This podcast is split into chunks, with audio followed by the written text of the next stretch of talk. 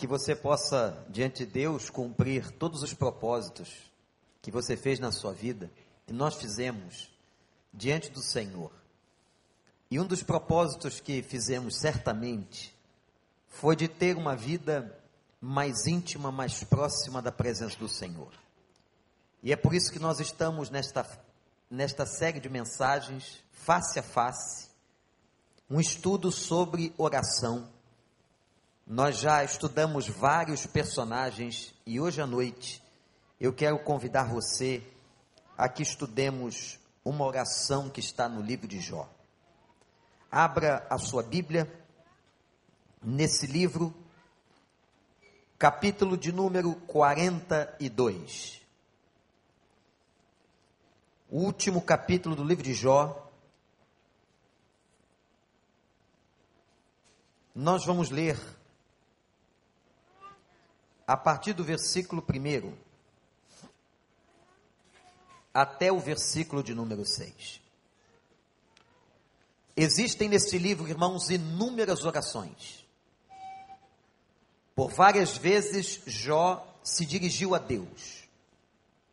Algumas dessas vezes com muita revolta, porque essa oração e as orações deste livro são orações que surgem do sofrimento de Jó. E aqui no capítulo 42, que é o último capítulo do livro de Jó, ele diz a Deus, deixando claramente a ideia de um diálogo, e esse é o melhor conceito de oração. Então Jó respondeu ao Senhor: Sei que podes fazer todas as coisas. Nenhum dos teus planos pode ser frustrado. Tu perguntaste quem é esse que obscurece o meu conselho sem conhecimento. Certo é que falei de coisas que eu não entendia, coisas tão maravilhosas que eu não podia saber. Tu disseste: Agora escute e eu falarei. Vou fazer-lhe perguntas e você me responderá. Meus ouvidos já tinham ouvido a teu respeito, mas agora os meus olhos te viram.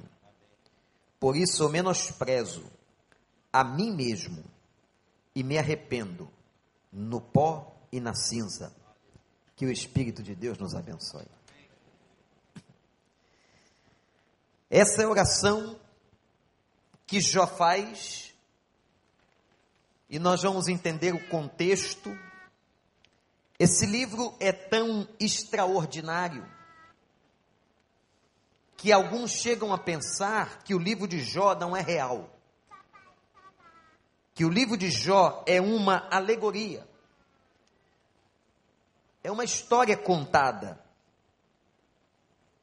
Porque se há alguma coisa que não é suportável até de se ler, é como é que um homem pode sofrer tanto. Como é possível, se você conhece a história de Jó, uma pessoa passar tantas coisas como esse homem passou? O livro de Jó, segundo teólogos, não tem autor conhecido, não sabemos quem escreveu. O livro de Jó não tem uma data estabelecida pelos teólogos. Por isso se torna um livro difícil na sua colocação histórica. Não sabemos o autor, não sabemos a data da sua composição. E eu vejo nisso, irmãos, a mão de Deus. Porque o fato é que o sofrimento de Jó, vivido numa época que nós não sabemos qual, a história dele, pode ser que você se identifique com ela estando em qualquer momento da história. O fato de não ter uma localização histórica ajuda que isso se identifique conosco com cada um de nós. Quantas vezes você talvez na sua vida tenha se identificado com o sofrimento de Jó de alguma maneira. A primeira coisa que eu gostaria que você prestasse atenção, estudando este livro, é entender sobre a teologia do sofrimento. E a teologia do sofrimento na Bíblia é muito diferente da teologia do sofrimento pregada hoje, principalmente nos meios de comunicação. De pastores ou líderes religiosos, eu não posso fazer tal julgamento, ou igrejas, que querendo atrair pessoas para si, e atraindo pessoas para si, atraem recursos financeiros, tem uma teologia e tem um discurso completamente antagônico àquilo que é a verdade da Bíblia. E a própria Bíblia declara, no Novo Testamento, que haveriam tempos, e nos tempos finais, que pregadores estariam pregando aquilo que lhes interessava. Hoje tem muito mais gente falando de dinheiro do que ensinando qualquer tipo de doutrina nas igrejas. Tem muito mais gente vendo membros como números do que pessoas como ovelhas. O que está acontecendo hoje, e não é só no Brasil, é algo que foi predito na palavra de Deus. Nós estamos vivendo um tempo difícil, cuidado. Há lobos travestidos de cordeiros. E há falsos pastores entre nós, no meio do chamado povo evangélico brasileiro. Porque a teologia do sofrimento que eles apresentam é uma teologia para agradar o ouvido de quem escuta. Como, por exemplo, você não vai sofrer mais se você se converter. Se você aceitar o Evangelho, todo o seu sofrimento econômico acaba. Venha para a nossa igreja e você não vai experimentar qualquer tipo de tormenta. Enfermidade é uma coisa do demônio todas essas pregações ou todas essas frases de impacto e de efeito que impressionam as pessoas e algumas são convencidas, são frases que não têm respaldo na palavra de Deus. Qual é a teologia do sofrimento na Bíblia? Anote, meu irmão, minha irmã. Você que veio aqui, eu não estou aqui para lhe enganar. Eu não estou aqui para lhe agradar. Eu estou aqui para pregar o Evangelho. E esse Evangelho pode, às vezes, ir a favor de você ou contra você. Esse Evangelho pode agradar o seu ouvido ou não, ao meu ouvido ou não. Mas o pregador, o profeta de Deus, não está preocupado em agradar o seu ouvinte, está preocupado em transmitir aquilo que é palavra de Deus. Se vocês querem profetas que falem o que lhes agrada, não é este púlpito. Qual é a teologia do sofrimento na Bíblia? É muito simples. O sofrimento atinge todas as pessoas. E eu quero relembrar palavras do Mestre, Jesus. No mundo tereis aflições mas tem de bom ânimo. No mundo tereis aflições. A olhar a vida daqueles que foram os mais íntimos de Jesus, os doze, tirando Judas, onze. Todos passaram por grande sofrimento. E quase a totalidade morreu como mártir, sem ter enriquecido sem ter tido a tal da prosperidade que muitos pregam. Pelo contrário, perderam bens, propriedades, perderam muitas coisas. Agora, gente, É fácil entender o sofrimento? Não. Ninguém gosta de sofrer. E não é fácil entender o sofrimento biblicamente. E vou agora mais fundo um pouco ainda. Difícil entender o sofrimento de alguém que é bom. Porque a Bíblia fala que há pessoas que são melhores do que outras. São melhores mesmo. Melhores de comportamento, de caráter, de integridade.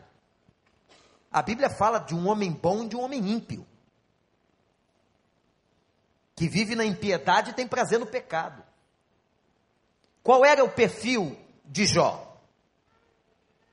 Segura essa. Jó era íntegro, justo, temente a Deus e a Bíblia diz assim: homem que evitava o mal. E a grande pergunta é como que um homem dessa estirpe, dessa integridade, desse caráter vai sofrer? É muito fácil entender o sofrimento para quem é mal, para quem vive fazendo ruindade.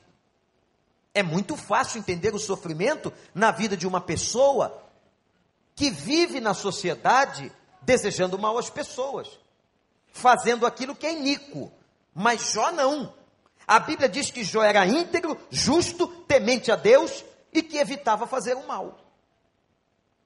Jó, diz versículo 10 do capítulo 1, era um homem abençoado. Ora, o que a Bíblia está querendo mostrar para nós com o livro de Jó? O que, que a Bíblia está querendo mostrar para você e para mim com esse livro, com a vida desse personagem? é que o sofrimento chega, gente, na casa de todos nós. A dor chega na casa de todos nós. E eu vou dizer uma coisa talvez que choque você agora. O fato de você ser íntegro, o fato de você ser uma pessoa que pratica justiça, por mais bonzinho que você seja, o fato de você evitar o mal, o fato de você ter sido convertido, batizado, não evita, não evita a chegada do sofrimento. Essas coisas não vão ser uma maneira de você evitar o sofrimento na sua vida. Ser íntegro, ser justo, praticar a bondade é uma obrigação da vida de quem conhece a Deus. Então, a primeira lição que nós aprendemos com a vida e com o livro de Jó e com a oração que Jó está fazendo é que o sofrimento chega para todos nós. Mas há uma segunda verdade aqui, que talvez ainda seja mais chocante, que esse livro é muito chocante. O livro de Jó é muito chocante. É que Deus permite o sofrimento. O primeiro fato é que o sofrimento vem. Pode esperar. Acaba um problema, daqui a pouco começa outro, não é não, gente? Temos uma vitória aqui, mas daqui a pouco tem uma outra batalha. E fique certo de que assim será. Nos próximos dias de sua vida. E assim será na vida de todos nós. Esse tempo e esse mundo e essa vida é um tempo de dores, de angústias, de sofrimentos. Mas o segundo fato é que a gente percebe no livro que Deus permite. Porque como é que começou o sofrimento de Jó? Satanás, vejam isso. Vejam como o livro é de uma teologia profunda e complexa. Por isso que você não vê muitas pregações no livro de Jó e em alguns livros da Bíblia. Porque para pregar em certos livros da Bíblia sobre algumas pessoas da Bíblia, tem que se ter um mínimo de conhecimento. O livro de Jó é complexo quando ele declara que Satanás vai a Deus. Como é que se dá isso? Não sei. e diz a Deus que Jó só era fiel porque Deus lhe abençoava. Satanás tem um atrevimento de provocar a Deus, dizendo o seguinte: Jó só é um homem bom porque tu o abençoas. E o que Deus está querendo mostrar e provar na história do livro é que, na verdade, Jó obedecia porque Jó era íntegro. Jó fazia aquilo de coração e com muita sinceridade. Então, Deus autoriza Satanás a tocar em Jó. Em tocar em algumas áreas de Jó. Satanás só não podia tirar-lhe a vida. E aqui começa a história do sofrimento. Agora você que se compara com Jó, às vezes, vê se você já passou por isso. Que eu vou te escrever aqui e para de chorar. Versículo 3 do capítulo 1 diz que ele era o homem mais rico do Oriente. Imagina aí. Quem é aqui o mais rico da cidade? Está entre nós? Imagina uma pessoa que é a mais rica de toda uma região do mundo. E o texto declara, de verso 13 a 17, capítulo 1, que Jó foi perdendo tudo. Jó perdeu toda a sua riqueza, foi perdendo todo o gado que ele tinha, foi perdendo todas as coisas. Satanás, por autorização de Deus, toca agora nas finanças. Talvez tenhamos pessoas aqui que já tiveram ou estão tendo um toque satânico e terrível sobre as suas finanças. Depois diz o texto que Satanás toca na família. Olha, a coisa está ficando séria. E o versículo 18 do capítulo 1 diz que seus filhos, que eram dez, morreram no desabamento da sua casa, provocados por um furacão. A casa desabou, matou os dez. Quem aqui já perdeu dez filhos num dia só? Quer se comparar a Jó? Não quero nem imaginar o que é o luto da perda de um. Imagine você perder dez filhos no mesmo dia. Quando veio a notícia de que o desabamento acontecera, a Bíblia diz que Jó rasgou as roupas e arrancou os cabelos. Você imagina a dor dilacerante da alma deste homem? Ele arrancou os cabelos e sabe o que fez depois? Prostrou-se em terra e adorou a Deus. Esse cara é louco. Esse cara não é normal. Ele perde as finanças, ele agora perde dez filhos, rasga a roupa, arranca o cabelo e se cai e se prostra de joelhos em adoração. Sabe qual foi a frase que ele disse? O Senhor deu o Senhor levou. Louvado seja o nome do Senhor. Glória a Deus. Mas que frase difícil de ser dita. Versículo 22 declara que Jó não pecou. Vejam isso, irmãos. Jó não pecou e não culpou a Deus de coisa alguma. Talvez diante dos dez caixões, nós teríamos desesperadamente dito: Deus não existe, isso é mentira. Por que comigo, Senhor? Teríamos partido para o confronto com Deus, chamado Deus de injusto, diante dos dez caixões dos seus próprios filhos. E ele declara, numa profunda expressão de espiritualidade, e de um homem íntegro. O Senhor deu, o Senhor levou, louvado seja o nome do Senhor. E a Bíblia diz que Jó não pecou.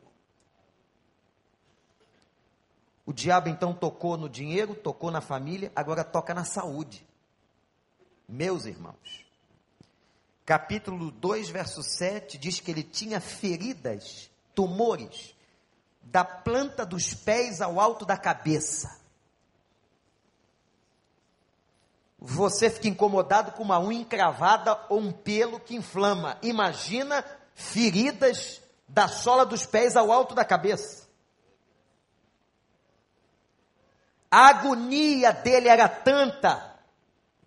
A agonia era tanta, não era uma coceirinha, não, hein? Que o versículo 8 do capítulo 2 diz que Jó sentou no chão e começou a pegar cacos de telha e raspar as feridas de agonia, de coceira, de dor. Está sentindo aí na carne? Era tanta coceira e tanta dor que ele metia os cacos de louça nas suas próprias feridas. Quando então chegaram os amigos de Jó. Vejam isso, irmãos. Quando os amigos de Jó viram o estado de Jó, as feridas de Jó, e souberam tudo que Jó tinha passado, eles ficaram, diz a Bíblia, mudos em silêncio por sete dias. Chocados. Sabe o que é estado de choque? Eles ficaram em estado de choque sete dias quando viram o amigo Jó. Tá bom, né, pastor? Satanás já fez ruaça demais na vida do cara. Tirou os bens, tirou os dez filhos, tocou no corpo. Não. Tocou na alma, tocou no afeto. Porque quem tinha sobrado? A mulher. A esposa dele. De quem talvez você imaginasse que ele deveria receber todo apoio, todo carinho, todo aconchego, todo conforto. E no versículo 9 do capítulo 10, a Bíblia declara que a, a esposa se apresenta diante deles assim: É, amaldiçoa teu Deus e morre. Amaldiçoa teu Deus e morre. Aí no versículo 10, Jó, diz a Bíblia, a repreende e declara para a esposa o seguinte: nós temos que aceitar o bem e o mal. Como é difícil, né, gente? Está se identificando? Talvez você não esteja se identificando porque você não perdeu dez filhos, você não perdeu tudo que você tem ou construiu na sua vida com sacrifício, que você nunca teve tumor do calcanhar até a cabeça, que você nunca arrancou cabelo, nunca precisou curar ou raspar ferida com um caco de telha. Mas talvez você esteja se identificando, como nós nos identificamos, com a murmuração, com a reclamação, com os pecados, diferentemente de um homem que se mantém íntegro, que não peca contra Deus, que não murmura contra Deus, que não se levanta contra Deus e que repreende a esposa. E que diz para ela: nós temos que aprender a viver com aquilo que é bom e aquilo que é mal. E Eclesiastes capítulo 3 vai falar do tempo. E o tempo, e há tempo de construir e há tempo de derrubar. Há tempo de rir, mas há tempo de chorar. Essa é a vida. Há tempo de juntar e há tempo de separar. A Bíblia traz no livro de Eclesiastes, como no livro de Provérbios, a sabedoria do viver humano. E, gente, eu fico, às vezes, e declaro aos irmãos, revoltado de ouvir uma pregação que é feita tão mentirosa acerca da vida e do sofrimento humano. A vida é isso. Muitos dias nós vamos nos alegrar e muitos deles nós vamos chorar. Em alguns nós vamos construir, em outros nós vamos ver desmoronar. Depois que tudo isso aconteceu com Jó, e ele se mantém íntegro, estava comprovado diante de Satanás a veracidade da integridade deste homem.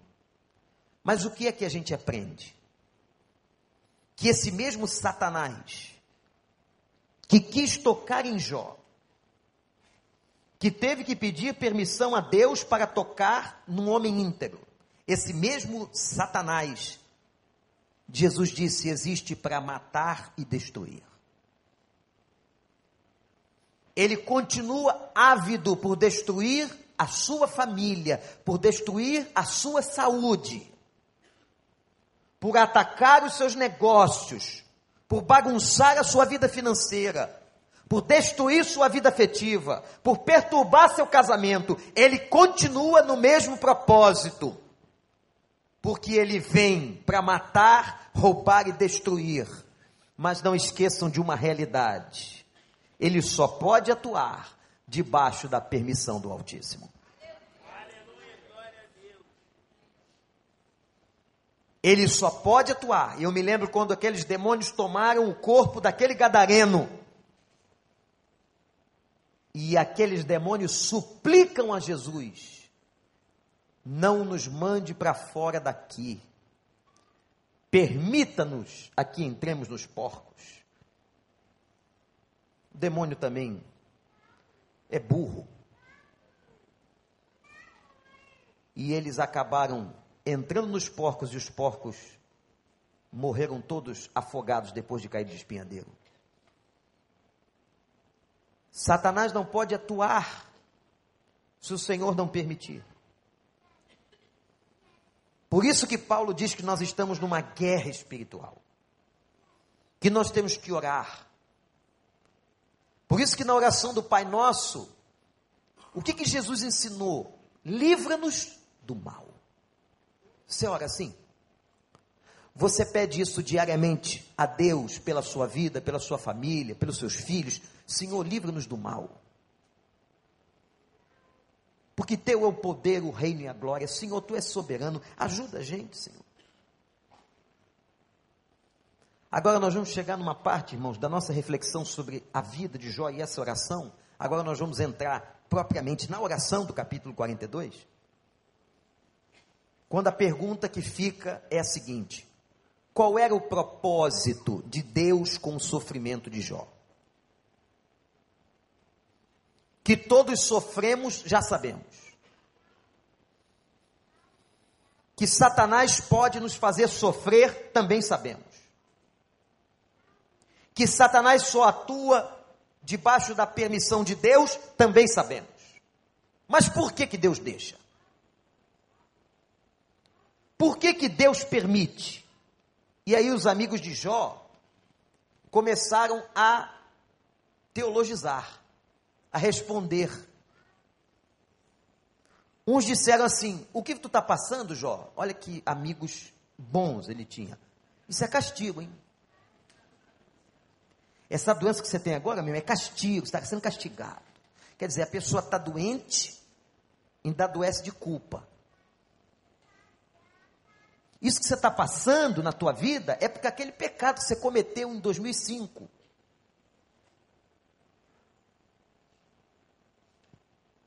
O Eliú disse que aquilo era disciplina, que Jó estava sendo disciplinado pelo Altíssimo. Mas qual é a resposta? A resposta está aqui no texto que a gente leu. Qual foi o propósito de Deus com o sofrimento de Jó? Primeiro, nunca mais esqueça, irmão. Anota aí no teu coração. Jó descobre, segundo declaração do capítulo 42, Deus como Senhor. É muito fácil nós chamarmos Jesus de Senhor, mas é muito difícil entendermos a essência desta palavra, o que é realmente o que significa Deus como Senhor. Quando você diz assim em oração, sem às vezes até pensar no que está dizendo. Eu sou teu servo, eu estou submisso à tua vontade. Às vezes, irmãos, são frases de efeito das nossas rezas, frases das nossas repetições. Mas Jó entendeu no sofrimento o que significava o senhorio de Deus. Porque no versículo 1 e 2 do capítulo 42, que a gente acabou de ler, ele diz assim: Eu bem sei que tudo podes. Entendi agora. Eu bem sei que tudo podes. Você crê nisso? Você crê que Deus pode tudo? Inclusive que Ele pode contrariar você, que Ele pode querer não te ouvir, que Ele pode querer não te dar o que você está pedindo, porque Ele é Senhor. Ele é Senhor e o que Ele faz por nós é ato exclusivo da Sua misericórdia, irmãos. Louvado seja o nome de Deus. O que Deus faz por você, o que Deus faz por mim, é ato da sua misericórdia. Ele é Senhor, é Ele que decide, é Ele quem sabe, é Ele quem determina. A nossa vida está nas mãos dEle, Ele faz o que Ele quiser. O dia que você disse: Minha vida está em tuas mãos, eu entrego minha vida a Jesus, você então está abrindo mão para que Ele efetive o senhorio sobre tua vida. Uma coisa eu sei, eu posso até não gostar do que Ele faz, porque eu sou humano, mas o que Ele faz é sempre bom. Você tem dúvida disso? O que Ele faz por nós, o que Ele decide, a maneira que Ele age, quantas vezes você já ficou revoltado e lá na frente você deu graças a Deus.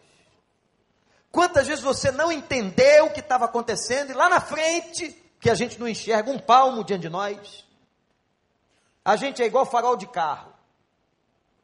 Por mais possante que seja, só enxerga até ali na frente. Mas lá na frente você viu a glória de Deus. Você viu como Deus é bom para você, como Deus teve misericórdia. Aí você diz assim: Senhor, perdoa a minha incredulidade, perdoa a minha fraqueza. O Senhor é bom e a bondade do Senhor dura para sempre. Jó começa a descobrir o senhorio de Deus. Segunda coisa que ele descobre: o quanto eu sou limitado, disse Jó, para entender a Deus. Versos 3 e 4. Eu descobri o conselho e eu falei do que eu não entendia. Eu falei do que eu não entendia. Gente, é muito interessante, não é? Até a própria palavra teologia. A palavra teologia é uma palavra que foi transliterada e traduzida para o português, que tem origem em duas palavras gregas. A palavra teo é Deus, logia vem de logos, estudo ou palavra. Teologia é um estudo sobre Deus estudo sobre, ou a última palavra, ou uma palavra final sobre Deus. Que arrogância do homem, não é? E uma vez que eu entendi isso, ainda estava no seminário, eu disse: eu tenho até vergonha. Quem é o homem para estudar a Deus? Quem é o homem para entender os pensamentos de Deus? Quem somos nós? Gente, e a igreja do Senhor na terra está cheia de gente que acha que sabe quem é Deus, que quer botar Deus dentro da sua caixinha. Não, Deus tem que agir assim. Deus age assim como eu penso. E aí Deus faz um negócio que o cara não entende, ou que não está na caixinha, o cara entra em pânico, entra em crise teológica. Porque Deus extrapola a nossa mente, a nossa humanidade, a nossa teologia. E foi isso que ele fez o tempo todo. Por que, que a linhagem de Jesus é contada com tanta gente ruim, inclusive Raabe, uma prostituta, que morava no muro de Jericó? E foi ela e dela também que sai a descendência. Como é que Deus faz isso? Não podia escolher uma princesa? Escolher uma perdida? Aí ele chama João Batista para ser profeta. O cara mais doido da Bíblia. Ou não é? Hoje é santo, na época era doido. vivia no deserto. Quem que gosta de morar no deserto? Não tinha guarda-roupa, vivia com aquela mesma roupa. E comia gafanhoto. Tomava um pouco de mel, não devia fazer a barba e nem ser bem cheiroso. E a Bíblia diz que não houve profeta maior do que João Batista. Jesus declara que antes dele e depois dele nunca haverá um homem como João Batista. Aí Deus deu nó na cabeça de todo mundo. Por que, que não foi um teólogo do seminário de Fort Worth dos Estados Unidos? Por que, que não foi alguém de Louvre?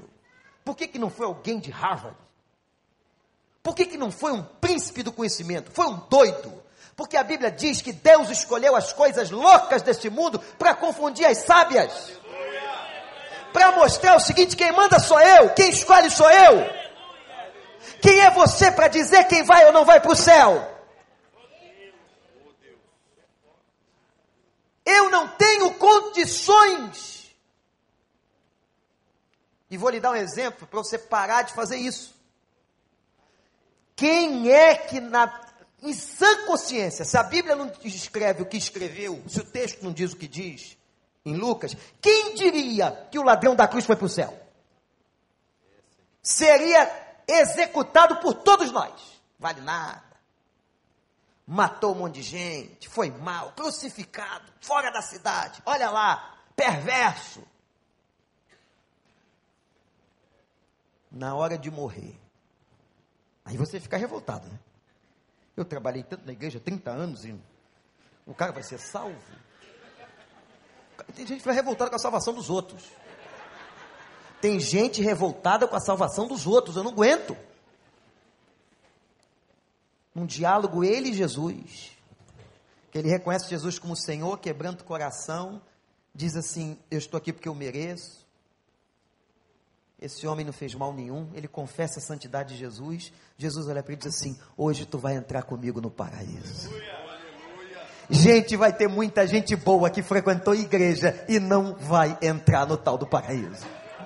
Vai ter muita gente com um monte de Bíblia em casa e que não vai entrar no paraíso. Que cantava cântico na igreja, não vai entrar no paraíso. Expulsava demônio, não vos conheço. Senhor, em teu nome expulsei demônios, eu curei. E curou mesmo. Foi instrumento de cura. Usava o nome dos outros. Usava o nome do mestre. Só o nome do mestre abre porta. Só o nome do mestre espanta demônio. Agora, não significa que aquele que usou o nome do mestre está salvo. Vai ter muita gente no dia final que vai dizer: Senhor, em teu nome expulsei demônio, curei pessoas. Eu não te conheço. Está na Bíblia vai entender a mente desse Deus. E as pessoas cobram. Mas eu fui tão zeloso com o Senhor.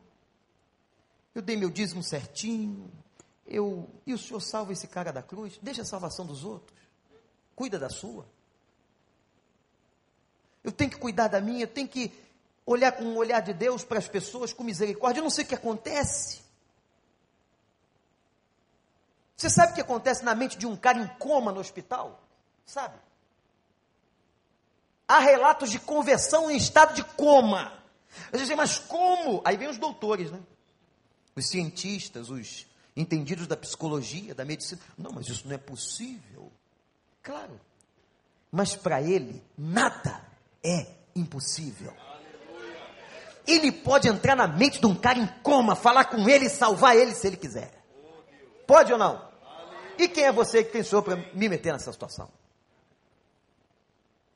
Deus tem arrebentado com a caixinha de muita gente. Não, que Deus é assim.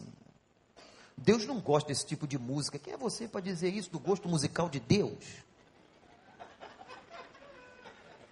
O Criador dos sons. Aí tem um salmo na Bíblia que diz assim: Louvai a Deus com tudo que tem fôlego, e o povo dançava, tocava tamborim, e vem alguém e diz: Não, Deus só gosta de piano. Ah, quem foi que te deu essa autoridade?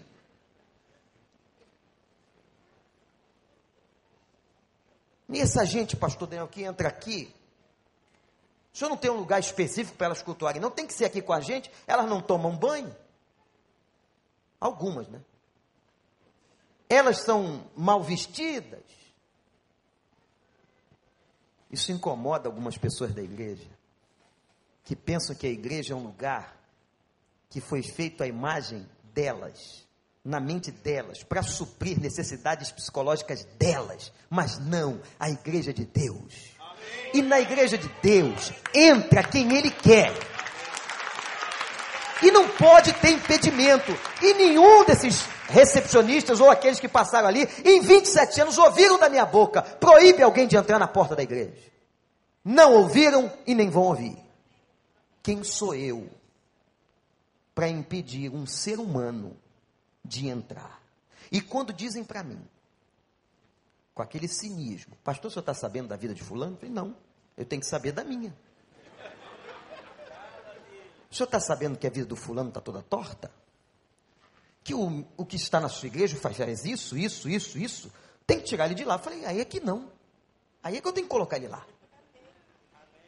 Porque lá é o único lugar da terra que esse safado que você está falando aí, esse salafraio, vai se converter ele vai ouvir tanta pregação, tanta pregação, tanta pregação, que um dia esse coração tem que amolecer. Mas também se não amolecer não é problema meu. É problema dele. Agora, o que, você está falando? Você está propondo expulsar o pecador? Jesus disse o quê? Vinde a mim todos que estão cansados, oprimidos e sobrecarregados. A igreja vai estar cheia de quê? Gente cansada, oprimida, sobrecarregada. Você é muito bonzinho, né? Seja, se você é tão bonzinho assim como você acha, vem aqui que eu vou pedir a Deus agora para você ser arrebatado. Vem aqui agora. Eu vou orar pela sua morte nesse momento. Pode vir. Tem coragem? Vem aqui. Eu vou pedir, Senhor, leva essa pessoa, porque ela é tão perfeita que ela não pode caber entre nós. Carta aos Hebreus diz que quando Deus viu que um homem não era mais digno do mundo, ele tomou para si. Você ainda acha que é bonzinho demais? Olha que Deus maravilhoso. É por isso que eu acho Deus maravilhoso. E a Bíblia diz assim: Ele tem uma graça que é multiforme. Tem muitas formas. Eu não entendo Deus, não cabe na minha caixa, não cabe na doutrina batista, não cabe na doutrina pentecostal, não cabe na doutrina presbiteriana. Vocês podem inventar o que quiser, não cabe. Ele extrapola todas as coisas. Ele é além de todas as coisas. Quando perguntaram a ele, qual é teu nome? Ele disse, eu sou. Mas você é o que? Eu sou. Eu sou fala da integridade do ser. Eu sou o caminho, eu sou a verdade, eu sou a vida, eu sou o pão, eu sou a porta, eu sou a água, eu sou tudo. Vamos parar de botar Deus na nossa caixa? Vamos deixar Deus fazer o que Ele quer? Vamos dar glória a Deus? Que é a única coisa que a gente pode fazer. Vamos pedir misericórdia. Aí vem o ponto final de tudo do sofrimento de Jó. Então, por que, que Jó sofreu, hein? Primeiro, porque ele aprendeu que o Senhor é Deus e que Deus é Senhor. Segundo, ele aprendeu que ele não sabe nada de Deus. Aí, o terceiro diz assim: Jó reconhece, Jó reconhece que agora ele experimentou a face de Deus, face a face. Meus olhos, ou ele disse, meus ouvidos, já tinham ouvido falar a teu respeito. Tem muito crente na igreja assim,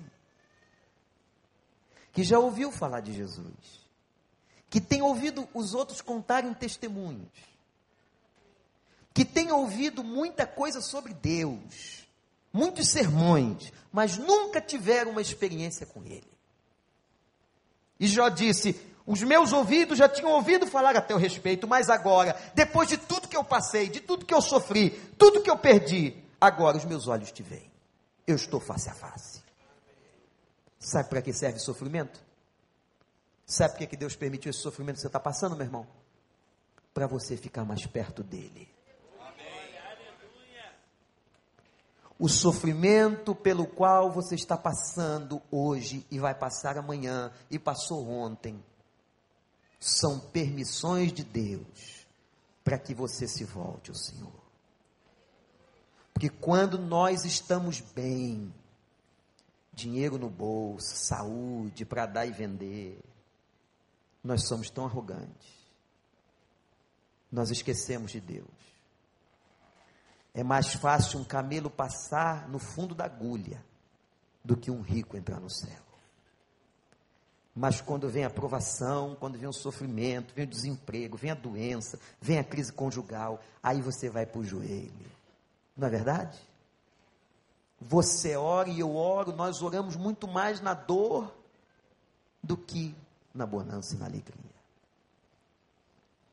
Você só vai para o joelho porque está doendo, porque a dor chegou. O propósito do sofrimento na nossa vida é para que nós tenhamos intimidade com Deus, face a face. Agora vocês vão ver como o diabo estava errado. O diabo pensou que estava destruindo Jó. Mas Deus estava dando a Jó a maior experiência da sua vida. Aleluia. Ninguém pode com nosso Deus. Entender o propósito no sofrimento só é possível para uma pessoa que tem intimidade com Deus. Só uma pessoa face a face com intimidade com Deus faz o que já fez.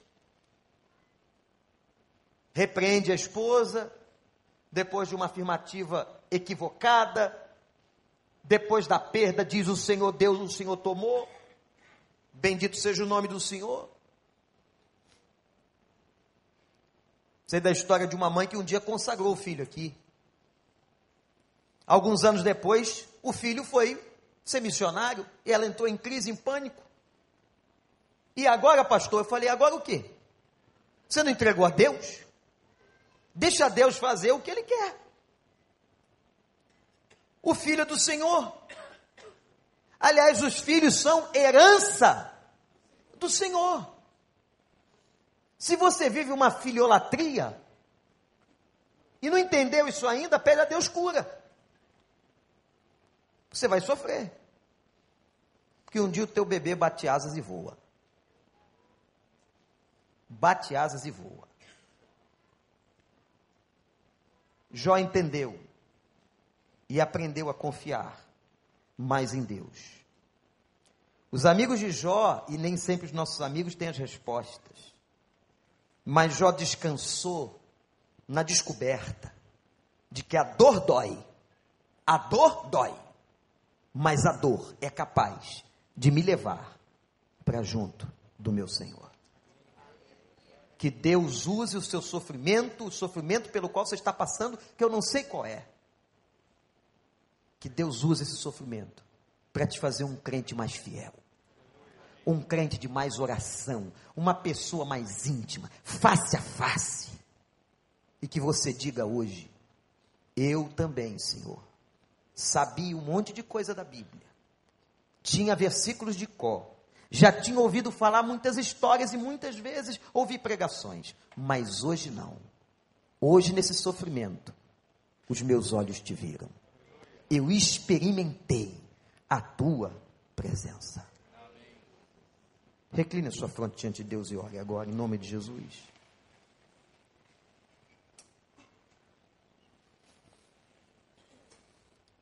Pede a Deus que te dê um entendimento adequado sobre a teologia do sofrimento. Senhor, nós não queremos viver reclamando, Senhor. Quem somos nós? diante do Criador dos céus e da terra, dos mares e de tudo que neles há. A Bíblia diz que as estrelas cabem nas palmas das tuas mãos. O Senhor estabeleceu o firmamento, criou cada espécie. O Senhor é Senhor. Pai, eu sei que a dor dói no coração, na vida dos meus irmãos, na minha vida na vida de Jó. Talvez nenhum homem na face da terra vá sofrer o que Jó sofreu, a não ser o nosso Senhor Jesus. Mas, ó Deus, depois da cruz, ele viu a ressurreição. Depois da dor, vem amanhã, vem a bonança. Pai, ajuda-nos a entender Perdoa-nos porque nós julgamos as pessoas. nós julgamos até a Ti, Senhor. Nós queremos que o Senhor seja como nós achamos. Mas o Senhor é o Deus que surpreende. É o Deus que está além da inteligência e da cognição humana. O Senhor é Senhor. E que cada sofrimento da nossa vida, cada lágrima, cada doença, cada resposta negativa, cada porta que se fecha, que a gente possa dar louvores ao teu nome, entendendo que o Senhor, por mais que nós não compreendamos, o Senhor tem o melhor para nós. Nós te louvamos, te adoramos, em nome de Jesus. Que você diga ao final como Abacuque. Posso não receber nada. Pode faltar mantimento na minha dispensa. Pode ser que as árvores não deem frutos. Que o gado não esteja no pasto. Que me falte tudo, tudo, tudo. Eu jamais deixarei de louvar e adorar ao Senhor. O meu Senhor. A Ele toda a honra, toda a glória, todo louvor.